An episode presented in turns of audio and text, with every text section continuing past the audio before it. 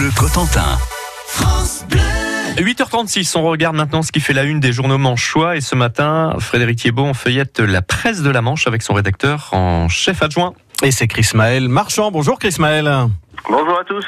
Alors bien sûr, euh, comme tout le monde ce matin, vous revenez sur euh, le résultat des élections européennes d'hier avec euh, plusieurs pages spéciales et puis un cahier avec les résultats commune par commune. Voilà, exactement. On a effectivement 15 pages sont consacrées à ces élections européennes dans le journal du jour. Vous découvrirez donc ces trois pages, on a trois pages d'analyse et de, réaction, notamment sur les résultats obtenus dans la Manche et cette petite exception avec la République en marche qui devance le Rassemblement national. Et donc effectivement, si vous aimez les chiffres, hein, vous pourrez vous plonger dans nos 12 pages de résultats commune par commune. Il y en a pour toute la journée, euh, si vous vous ennuyez. voilà, ça peut, ça peut occuper.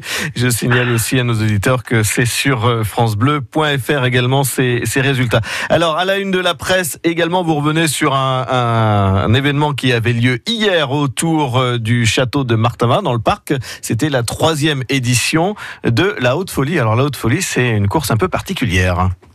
C'est une, une, course à obstacles. Hein, le, on peut dire que le pari est encore réussi pour l'équipe de, de Martava Festivité. Hein, la, la, haute folie, c'est toujours euh, c'est un incroyable succès malgré sa, seulement cette, trois, cette troisième édition. Hein, on peut résumer en chiffres. Hein, c'est 3000, 3500 euh, comme le nombre de, de participants inscrits d'ailleurs depuis euh, bah, de, de, très longs mois. Hein. C'était euh, les inscriptions étaient en décembre mais se sont arrachées.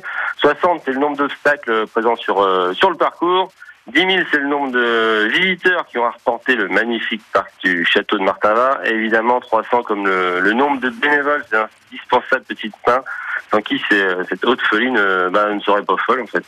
Vous ne donnez pas le nombre de litres d'eau pour la douche après hein Ah oui, oui, c'était nécessaire, effectivement. Absolument. Et puis, euh, un, un, dans la page 8, on découvre aussi qu'un agriculteur a décidé de d'emballer euh, ces balles de paille, ces fameux roundballers, en rose. C'est du côté de, de Saint-Lô. Pourquoi fait-il ça, euh, cet agriculteur?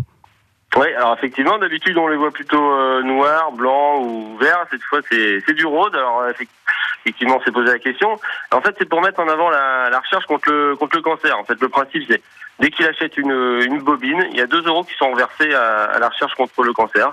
Il y a même euh, d'autres couleurs qui vont être proposées hein, pour défendre d'autres causes. Il y aura du, du, bleu ou du jaune, euh, et notamment pour la, la cause. La, la, c'est une nouvelle cause pour la recherche euh, pour des enfants malades. Très belle initiative euh, donc de cet agriculteur à côté de Saint-Lô, Thibaut euh, Giraud, euh, que vous avez rencontré. Merci Chris Maël Marchand. C'était la une de la presse de la Manche. Bonne journée à vous. Merci, au revoir. Merci.